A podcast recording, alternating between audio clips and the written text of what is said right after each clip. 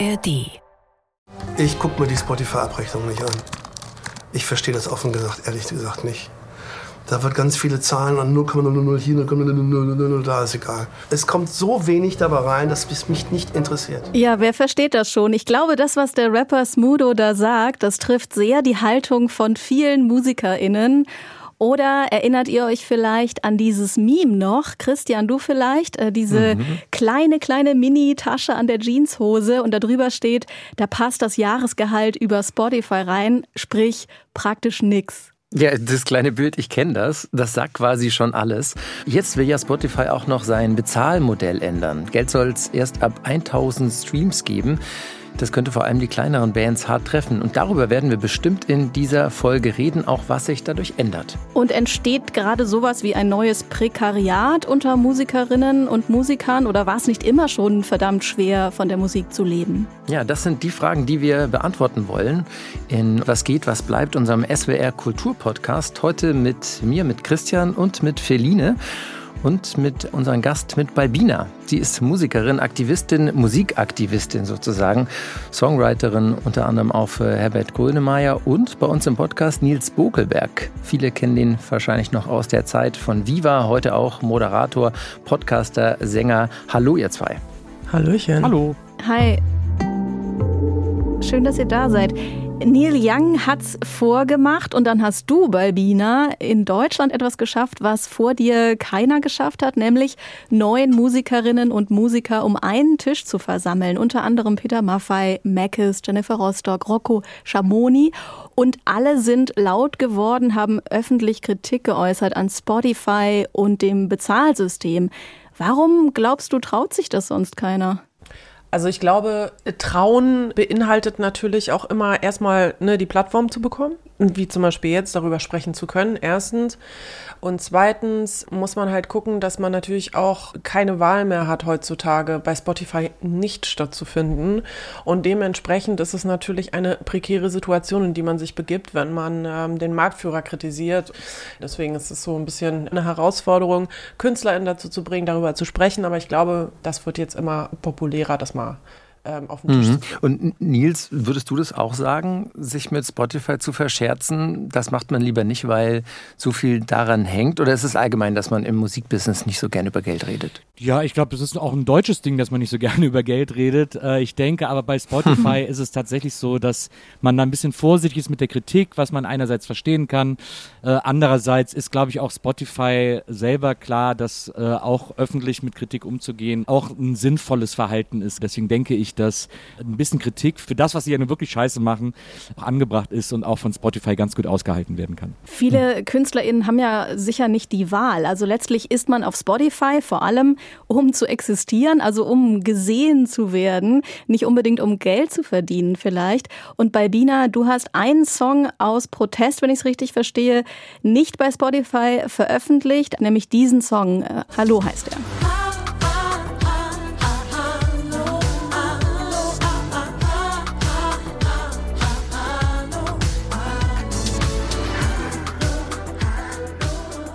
Ja, das war der Track Hallo. Bei Apple Music hast du ihn hochgeladen. 2021 hast du ihn ja veröffentlicht. Aber davor waren die Songs doch bei Spotify. Wie viel hast du denn da verdient vorher, wenn man fragen darf? Und Oder brauchst du dieses Täschchen gar nicht in der Jeanshose? Also der Hintergedanke war einfach der, ich mache Aufklärung zu eben Streaming-Ausschüttungen seit, ich glaube, 2000 2018 oder aus 2019. Und ich wollte einfach mal einen Weg aufzeigen, dass man natürlich auch nicht gezwungen ist, bei Spotify zu releasen. Ne? Also für mich war das eher so dieses Didaktische, auch mal nach außen zu tragen, zu sagen, hey, man könnte sich auch zum Beispiel einen Streamingdienst aussuchen, der vielleicht ein wenig besser ist. Und äh, wie viel verdiene ich mit äh, Streaming? Also ich würde sagen, meine Gesamteinnahmen, die ich mit Musik bestreite, davon ist vielleicht ein Prozent Streaming-Einnahmen. Und ich kann davon bestimmt nicht meine Miete bezahlen. So. Ähm, Streaming ja. ist für mich kein keine Einnahme, von der ich leben kann oder von der ich mir jetzt irgendwie, weiß ich nicht, eine Jeans kaufen kann. Aber du sagst es, die Vergütung bei der Konkurrenz, also bei Apple, Amazon oder Google, ist auch nur um Centbruchteile besser. Nils, würdest du sagen, dass es früher einfacher war, mit Musik Geld zu verdienen? Also wenn wir mal ganz nostalgisch schwelgen in den guten alten Viva-Zeiten. An der Stelle kann man ja sagen, diese Woche wäre Viva 30 Jahre alt geworden. Dieser deutsche Gegenentwurf zu MTV. Ich glaube nicht. Ich glaube, es war immer schwer, von Musik leben zu können. Die Vorzeichen haben sich nur geändert, beziehungsweise die Umstände sind komplizierter geworden oder anders. Wahrscheinlich auch nicht komplizierter, wahrscheinlich einfach anders geworden. Aber kann mich äh, erinnern, zu Viva-Zeiten war es auch irrsinnig kompliziert, von Musik zu leben. Und da war eben das Problem, sagen wir mal in großen Anführungsstrichen, dass die Labels eine extreme Gatekeeper-Funktion hatten und deswegen die Label-Leute entschieden haben, was ist gerade in, was wird gerade gehört, das nehmen wir unter Vertrag, was ist nicht in, nee, versuch's mal ein anderen Mal oder versuch's woanders, weil für dich ist hier kein Platz. Und das hat sich in der Problematik nicht geändert, nur dass heute die Umstände andere sind, glaube ich. Weil das Ding ist ja, Musik hat sich ja extrem demokratisiert durch Sachen wie Rechner, Musikprogramme, GarageBand meinetwegen oder, oder viele andere Programme auch, die irgendwie leicht äh, accessible mhm. sind. Und äh, die man leicht kriegen kann, mit denen man leicht Musik produzieren kann. wenn man elektronisch produziert natürlich, wenn man mit Instrumenten äh, eine, wirklich stimmt. eine Band hat, dann hat man mhm. laufende Kosten, das Studio und so weiter, die Instrumente. Ja, aber, aber, selbst mhm. da gibt es irgendwie Proberäume, wo eine komplette PA steht, die ich mir für einen 20 mieten kann und wo ich irgendwie aufnehmen kann und so. Also es gibt schon Möglichkeiten. Die Probleme sind ganz andere geworden und das Problem ist natürlich, dass viele MusikerInnen, die jetzt sagen wir in den 90ern angefangen haben, Musik zu machen, äh, jetzt plötzlich vor einem Berg von ganz anderen Problemen stehen, als die, die sie gewohnt sind und deswegen irgendwie plötzlich wieder, sich wieder komplett umgewöhnen müssen und ein ganz neues Geschäftsmodell erlernen müssen. Weil früher wurde gesagt, ein Song muss 3,30 sein und jetzt heute wird gesagt, ein Song darf nicht länger als zwei Minuten sein und so. Das ist ja extrem weird, wie sich diese Trends immer ändern, wenn man sozusagen Pop und, und großen Verkauf machen will. Es gab ja eine Zeit, da ging es der Musikindustrie richtig gut und jetzt geht es ihr wieder gut. Seit 2020, dank dem Streaming, auch ohne Schallplatten und CDs, ist Musik zumindest auch für die Labels eine Goldmine. Aber beschreibt doch nochmal, wie war das denn vor dem Streaming? Also inwiefern hat die Verschiebung von diesen physischen Medien hin zu den Streamingdiensten die Musikindustrie verändert, würdest du sagen? Also es war auf jeden Fall crazy, wie viel Kohle in den 90ern in der Musikindustrie war. Das kann man sich wirklich nicht vorstellen, wie einfach weithändig das Geld rausgeworfen und verbrannt wurde für jeden Scheiß, für irgendwelche Showcases, wofür man Leute um die halbe Welt gekarrt hat.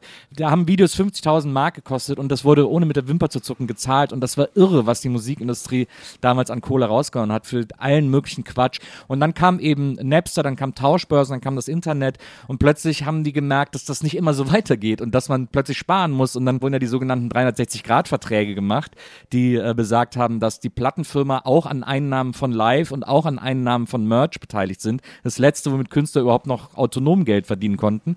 Und das hat die Plattenfirma manchen jungen Künstlern, die dann unbedingt einen Vertrag wollten, in den Vertrag reingeschrieben, dass sie daran auch beteiligt werden. Das war natürlich extrem mies und unfair und so. Das kam aber aus so einer Irritation, weil die Labels plötzlich gedacht haben, hä, wieso kriegen wir nicht einfach wieder hier die Schubkarren voll Geld morgens in die Zentrale abgeladen? Und Nils, sind denn die Verträge heute heute anders? Ich glaube, diese 360-Grad-Sache hat sich geändert. Da haben sie auch schon gemerkt, dass da viele gesagt haben, leck mir am Arsch, das mache ich nicht, dann äh, lade ich es lieber umsonst irgendwo hoch. Aber das ändert, glaube ich, nichts daran, dass ich meine Major-Verträge sowieso in den meisten Fällen nicht die allerfairsten Verträge auf der Welt sind, aber dafür eben dem Künstler oder der Künstlerin in gewissen Fällen auch eine gewisse Freiheit ermöglichen. Das ist immer so ein Abwägen, lässt man sich darauf ein oder nicht. Weil es ist ja auch brutaler geworden. Die Verträge sind brutaler geworden. Die Anforderungen an die KünstlerInnen sind, finde ich, auf eine gewisse Weise brutaler geworden, weil heute geguckt wird, wie viel Instagram-Follower hat jemand. Und das ist ein Kriterium dafür, ob jemand unter Vertrag genommen wird. Und das ist natürlich absurd. Das würde ich auf jeden Fall unterschreiben, würde aber auch darauf hinweisen, dass wir an diesem Punkt schon fast jetzt wieder sind. Also wir hatten Jahresumsätze früher von irgendwie 2,5 Milliarden Euro in den 90ern mit der Tonträgerindustrie und haben jetzt mittlerweile 2,1 Milliarden wieder. Ne? Wir sind genau an diesem Punkt, nur liegt der Unterschied zu den 90ern darin, dass jetzt der Anteil der KünstlerInnen, die davon leben können, viel, viel kleiner geworden ist und diese KünstlerInnen, die davon profitieren, viel mehr Geld bekommen. Das liegt daran, dass früher im äh, CD-Markt ging es halt darum, okay, du bringst ein Album raus und äh, wenn dieses Album eben funktioniert, dann bedeutet das nichts anderes, als dass diese Leute dieses Album gekauft haben. Da ging es dann halt eben nicht, hey, man guckt jetzt mal, wer wie viel hört, sondern du hast das Album gekauft und wenn du es nullmal gehört hast, dann hast du es trotzdem gekauft. Jetzt sind wir im inflationären Bewerten. Das bedeutet, dass all diejenigen, die ganz, ganz oben sind bei Spotify in den Charts, da geht es nicht darum, ob die gehört werden, sondern wie häufig die gehört werden. Und dadurch schrumpft natürlich die Zahl derjenigen, die profitieren, auf äh, unter ein Prozent der KünstlerInnen, die überhaupt am Markt stattfinden, weil die meisten KünstlerInnen werden nicht repetitiv konsumiert. Also ein Herbert Grönemeyer, dessen Album hört man sich einmal durch und damit hat sich die Sache, weil Herbert eine ganz andere Musik macht, als zum Beispiel jemand, der Mainstream Trap macht. Und das ist das Hauptproblem. Das Hauptproblem ja. ist nicht, dass es kein Geld gibt in der Musik, sondern es gibt so viel Geld wie lange nicht mehr mit steigender Tendenz. Nur kommt dieses Geld nicht bei, der, bei dem Gros der KünstlerInnen an. Die, die verdienen, verdienen sehr, sehr, sehr, sehr, sehr viel Geld und alle anderen verdienen gar nichts. Ja. Taylor Swift zum Beispiel, ja. Oder Harry Styles. Das, das heißt also, wir zahlen alle, also die, die ein Spotify-Abo haben, ein Einzel-Premium-Abo, zahlen 10,99 im Monat, aber das Geld geht eben nicht an die Bands, die wir da rauf und runter hören, wahrscheinlich, sondern kommen in einen großen Topf, also in den sogenannten Stream Share. Und das wird dann alles auf die Artists verteilt, ähm, die eben am erfolgreichsten sind. Mhm. Aber dann noch wird nicht mal ganz kurz, also mit Verlaub, aber das ist nicht scharf genug. Mittlerweile wird gesagt, dass die Menschen, die am häufigsten gehört werden, am erfolgreichsten sind. Aber das ist ja nur die Definition vom Streaming. Früher ging es darum, mhm. dass man gesagt hat, die Leute, von denen man die Alben kauft, sind die erfolgreichsten. Taylor Swift ist erfolgreich, ja, aber bedeutet es gleichzeitig, dass nur weil ihre Songs repetitiv gehört werden, dass sie erfolgreicher ist als andere? Das würde ich nicht behaupten. Herbert Grönemeyer spielt zum Beispiel eine Tour, wo eine halbe Million ZuschauerInnen hingehen, ja? Der verkauft das aus. Also der geht online mit seinen Konzerten, es wird sofort ausverkauft. Diese ZuschauerInnen konsumieren aber nicht repetitiv. Deswegen kommt Herbert Grönemeyer zum Beispiel nicht in die Top-Charts, weil die nicht immer und immer und immer und immer wieder hören. Das bedeutet aber noch lange lange nicht, dass Herbert Grönemeyer nicht erfolgreich ist. Das ist auch eine absurde Zählfunktion, weil wenn wir Taylor Swift mit Grönemeyer vergleichen, Grönemeyer würde ich jetzt mal, wage mich mal aus der Deckung und würde behaupten, dass Grönemeyer ein etwas erwachseneres äh, Publikum hat als Taylor Swift. Und als Teenager hört man jedes, äh, kauft man sich eine CD und hört die, bis er einem aus den Ohren rauskommt. Und selbst dann hört man sie noch weiter.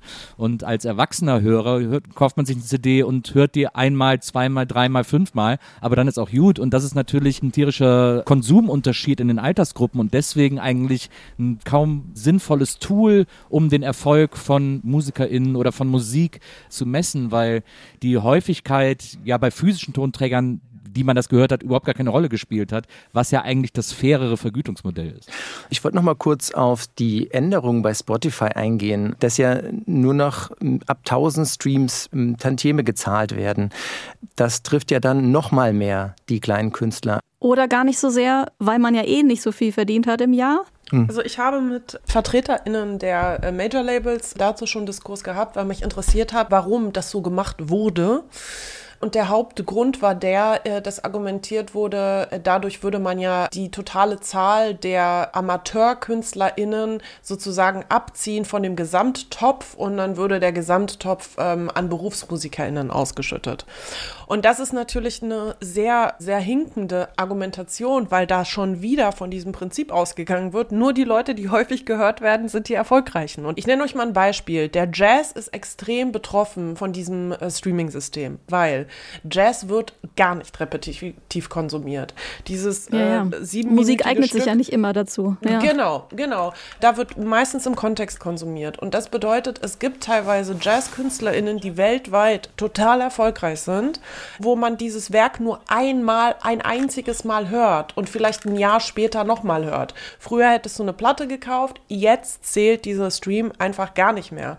Und das bedeutet halt, dass all diese JazzkünstlerInnen, ja, die, die zum Beispiel eben genau solche Werke machen und dann eben in großen Philharmonien auftreten und weiß der Geier was, wirklich auch berühmt sind, dass deren Musik dann plötzlich gar nichts mehr wert ist. Wir wollen in dieser Folge ja auch Musik hören. Es ist ja eine Folge über Musik und wir haben auch Nils gefragt, was er in den letzten vier Wochen denn am meisten gehört hat. Jazz war es nicht, Nils. Wir haben das Stück mitgebracht. Was war es denn? Ja, es ist so japanisches 80er Fusion-Gedöns. oh, lass uns das Gedöns bitte hören.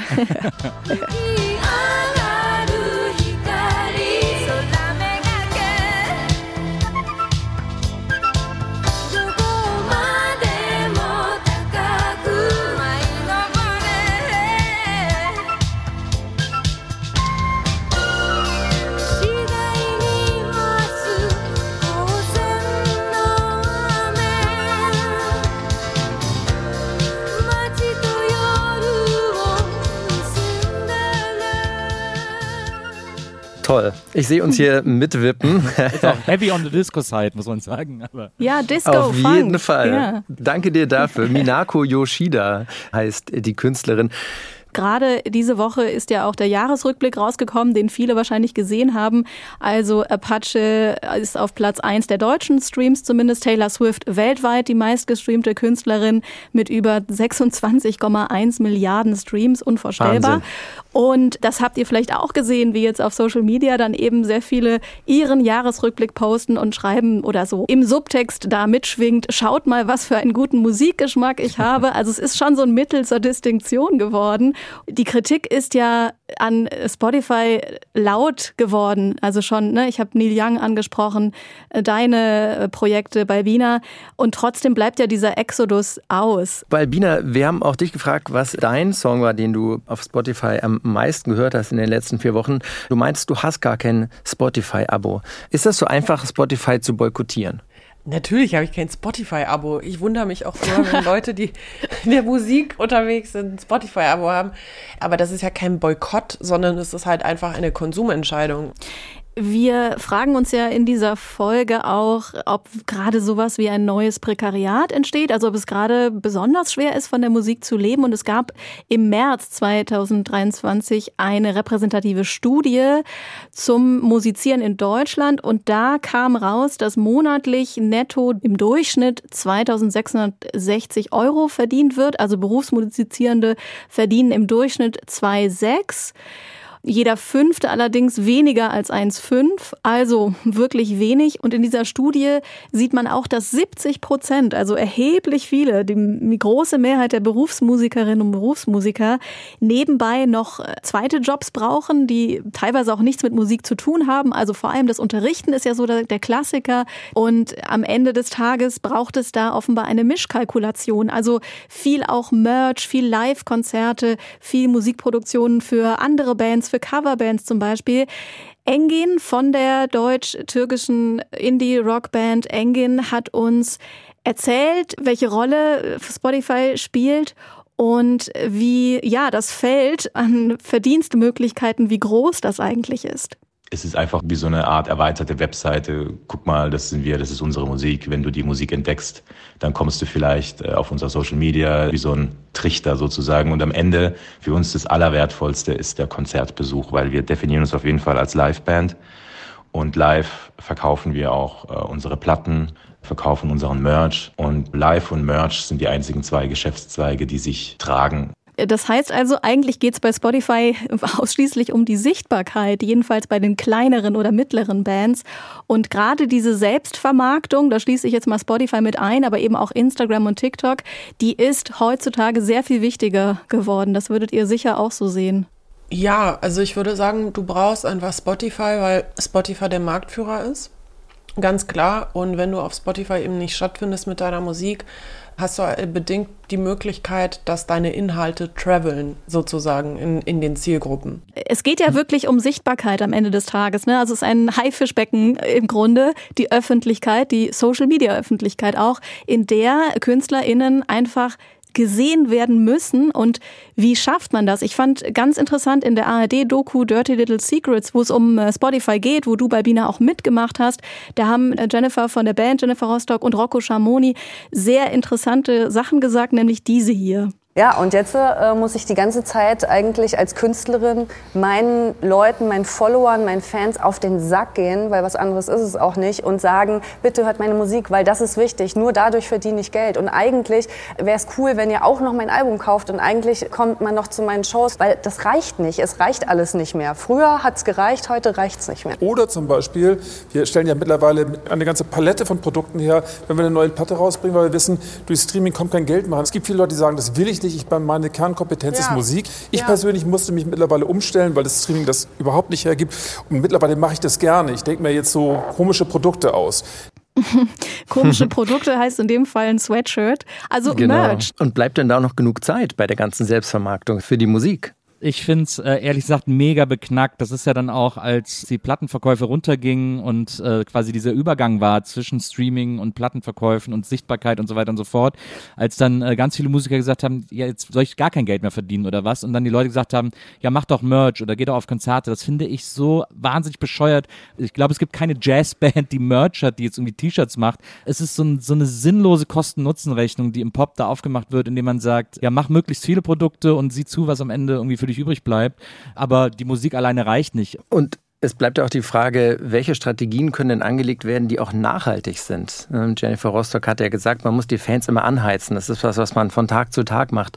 Welche neuen Geschäftsmodelle können denn im digitalen Zeitalter erfolgversprechend sein? Was denkt ihr? Ich äh, finde es immer müßig zu sagen, neue Produkte, neue Produkte. Wir haben ein Wertschöpfungsmodell, das 1A ist. Ja?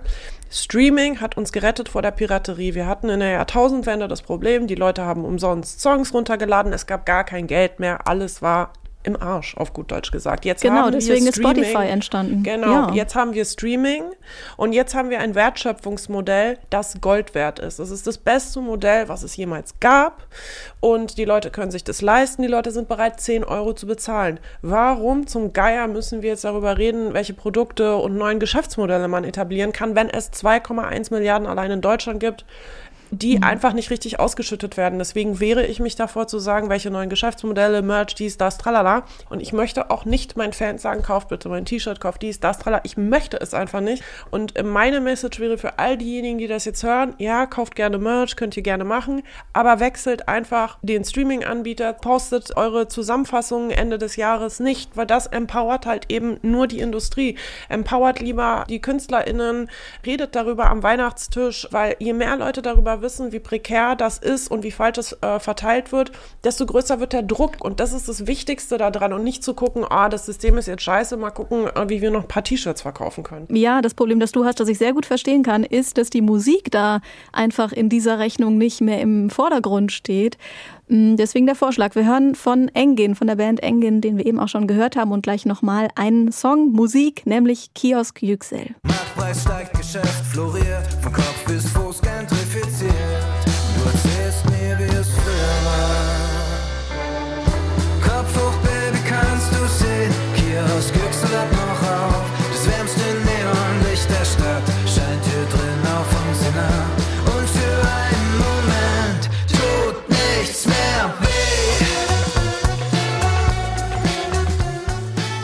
Band, also die eher noch Newcomer-Status hat, die auch äh, mir erzählt hat, es war ihnen ein Graus, sich äh, auf Social Media dann auch noch so zu präsentieren, ähm, fühlten sich aber dazu einfach gezwungen und haben wahrscheinlich das Beste daraus gemacht. Sie haben sich was ausgedacht und das erklärt Engin so. Wir haben da so eine Reihe gestartet. Jeden Montag präsentieren wir einen alten türkischen Song und machen die deutschen Untertitel dazu, um den Leuten einfach zu zeigen, guck mal, es gibt ähm, mega coole türkische Songs und die entsprechen vielleicht nicht deinem Klischeebild von wie türkische Musik klingt.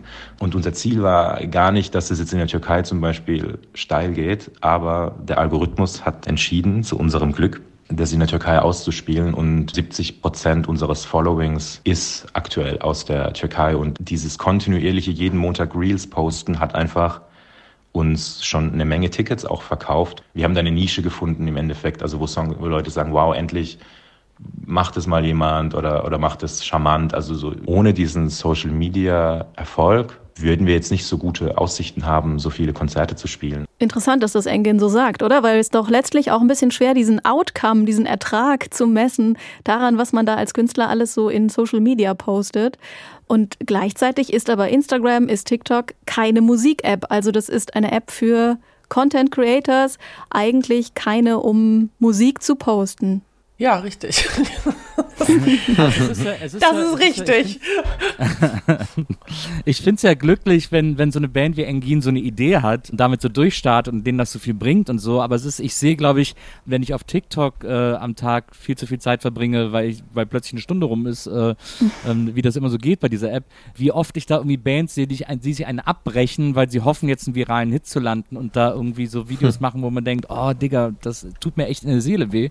Das ist, glaube ich, die viel größere Realität. Äh, Äh, weil Ein alle, Schrei nach Liebe. Ja, weil auch alle hoffen, dass sie da so die, eine große Upspeed-Version ihres Songs als Hit etablieren können oder was auch immer und, Ja. äh, und sich da tierisch einen abbrechen und so. Und das ist ja etwas, was ich gar nicht sehen will. Es ist ja fast erniedrigend. Und Musiker haben ja eigentlich auch einen anderen Job. Ihr Job ist ja Musik Absolut. zu machen. Engin zum Beispiel war auch an einer Popakademie, also als ausgebildeter äh, Musiker. Ist eben die Frage, ist man heutzutage, wenn man Musiker ist, auch gleichzeitig Content Creator? Ja, offensichtlich. Na, ich glaube, bei der Popakademie gibt es ja wahrscheinlich auch schon Seminare, wo einem das direkt mitgegeben wird. So, Ja. Da wird ja so diese Allround-Ausbildung gemacht. Und ich glaube, ich fürchte, dass es da auch schon den ein oder anderen TikTok-Vertreter oder Insta-Vertreter gibt, der da vorbeiguckt und den beibringt, Mhm. wie sie möglichst viral gehen. Ja, und Engin hatte auch erzählt, dass dort früh über die Finanzen gesprochen wird. Vielleicht sogar zu früh, sagte er, dass man da nicht ganz befreit aufschlagen kann. In der Studie, die Feline vorher erwähnt hatte, gab es auch 82 Prozent der Musiker, die gesagt haben, sie würden sich wieder entscheiden, professionell Musik zu machen. Trotz allem, ne? Genau, trotz allem. Also ist da vielleicht auch so eine romantisierte Vorstellung dabei, Musiker zu sein? So vielleicht auch so wie früher? Ich glaube, wenn du Musikerin bist, dann bist du es einfach. Also du hast keine Wahl, ob du jetzt Social Media kannst oder nicht kannst oder ob es äh, Spotify gibt oder ob Spotify nicht gibt.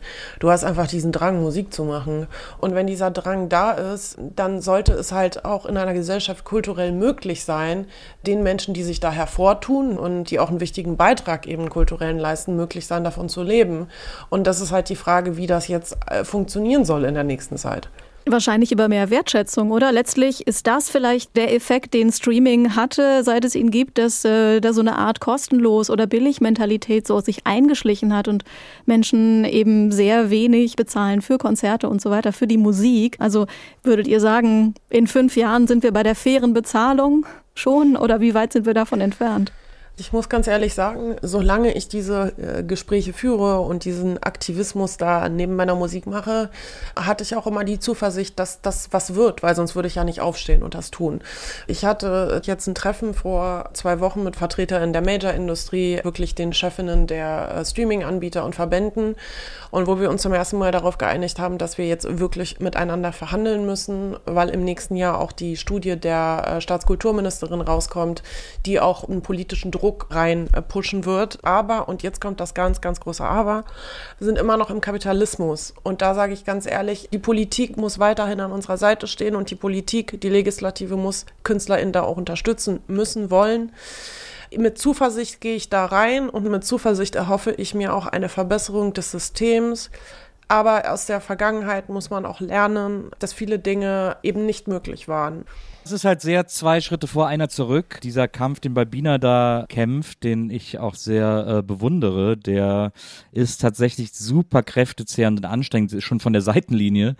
Diese Art und Weise, mit KünstlerInnen umzugehen, mit den Leuten umzugehen, die irgendwie die Plattform groß machen, indem sie nämlich Inhalte auf die Plattform stellen, auf die immer als letztes zu gucken und die immer als am Ende der Kette irgendwie in den Arsch zu treten, das finde ich scheiße. Und das äh, macht mich tatsächlich kämpferisch, das macht mich auch wütend. Aber ich glaube, es muss, muss, muss, muss einfach ein Weg gefunden werden, wie man Künstler fucking nochmal für die Arbeit, die sie tun, auch entlohnt und nicht sagt, ja, du hast zwar jetzt gearbeitet, aber du kriegst jetzt mal nix. Das kann einfach nicht sein. Das ist unfairer Driss und das muss einfach weg.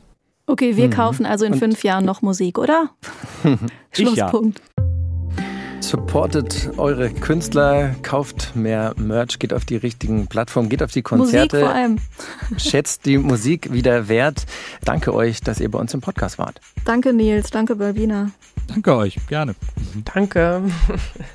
Das war unser SWR Kultur-Podcast. Was geht, was bleibt für diese Woche und in zwei Wochen sind wir wieder da mit einer neuen Folge. Und bis dahin haben wir noch einen Tipp. Uckermark Uncovered, bei dem die beiden Hosts von ihrem Leben auf dem brandenburgischen Dorf erzählen. Da sind die beide aus Berlin raus in die Uckermark gezogen, eine Region, die seit einigen Jahren ein Sehnsuchtsort vieler Großstädter ist. Und sie fragen sich, wie das die Dorfgemeinschaft eigentlich findet. Ich bin Holger Siemann. Und ich bin Gesa Ufer. Und wir wollen über unser Dorf Klaushagen in der Uckermark sprechen. Also mein Tagesablauf fängt eigentlich so um fünf an. Drei Tage später steht ein Auto mit B-Kennzeichen davor und man selber wusste noch gar nicht, dass da überhaupt eine Immobilie frei wurde. Wir sind selbst zugezogen und wollen von unseren Erfahrungen berichten. Vor allem aber wollen wir unsere Nachbarinnen und Nachbarn aus Klaushagen und Umgebung zu Wort kommen lassen. Vogelbeobachten ist kein Hobby, sondern ein Zustand. Es ist ein Haufen Geld, was da auf meinen Koppeln steht. Andererseits liebe ich diese Pferde über alles. Uckermark Uncovered, ihr findet ihn überall und natürlich in der ARD Audiothek.